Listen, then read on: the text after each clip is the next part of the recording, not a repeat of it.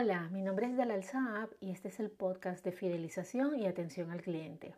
Estamos en el episodio 12 y quiero enfrentarme con las emociones de un agente o representante de una empresa.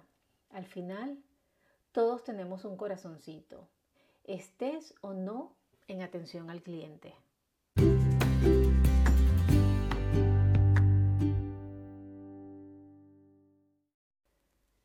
Los clientes quieren hablar con una persona para que les resuelva un problema. Sin embargo, en mi experiencia, los clientes no establecen la comunicación desde, un SOS necesito ayuda. Con mucha frecuencia y más de lo que nos gustaría, nos encontramos con las brillantes ideas del cliente o de cómo ellos resolverían la situación. Obviamente sin tomar en cuenta los términos y condiciones de la empresa o del ticket de compra porque para eso ya está la famosa frase que te recordarán de el cliente siempre tiene la razón. Un cliente debería valorar que una empresa pequeña puede que sí tenga la posibilidad de hablar con el dueño y seguramente la negociación será más efectiva, porque al final el dueño sabe qué imagen quiere que el cliente se lleve de él.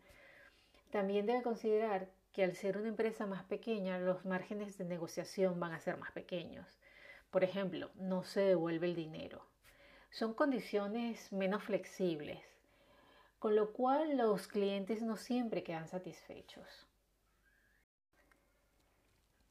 Regularmente en esta negociación el cliente pide empatía, pero él ha sido empático o se ha colocado en los zapatos de la otra persona para pedir que venga el dueño o un superior eso es cuanto menos humillante para ese empleado, que seguramente ha tenido la mejor intención de ayudar y dejarlo satisfecho. Puedo hablar con propiedad de esto porque tengo que confesar que hace unos años yo era muy insensible con el trabajo de los camareros, hasta que lo experimenté en mis propias carnes. Supe lo difícil de ese trabajo y a partir de esa experiencia, que fue corta, lo confieso también, por mis pocas habilidades y destreza, vamos, que podrían llamarme Dalala breve, supe que la vocación de servir me sería útil en cualquier otra profesión o aspectos de mi vida. Cuando he trabajado con equipos de agentes de atención al cliente, he intentado estar muy atenta a cómo estaban. Primero, en el aspecto de formación.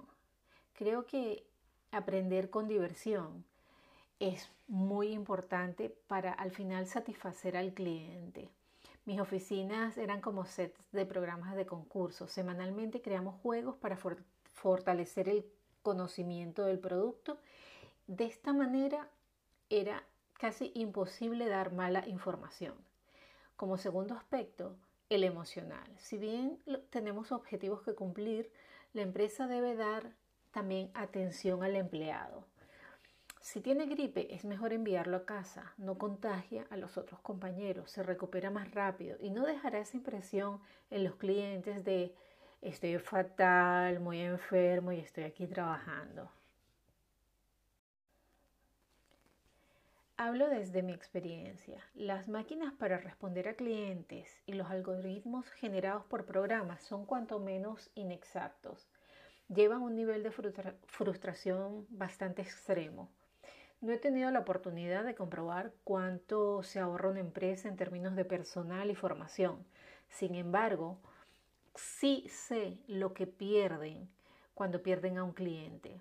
He tenido la oportunidad de oír y de experimentar quejas de no vuelvo a comprar en por la gestión de las máquinas.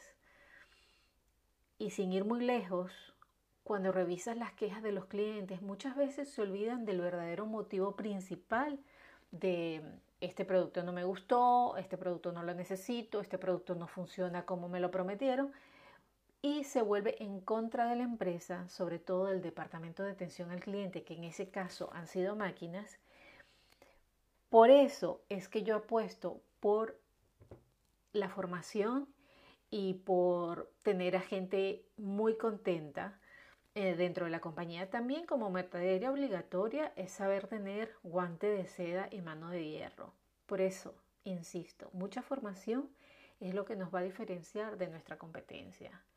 Gracias por oír este capítulo y mucho ánimo para seguir en el maravilloso mundo de la atención al cliente.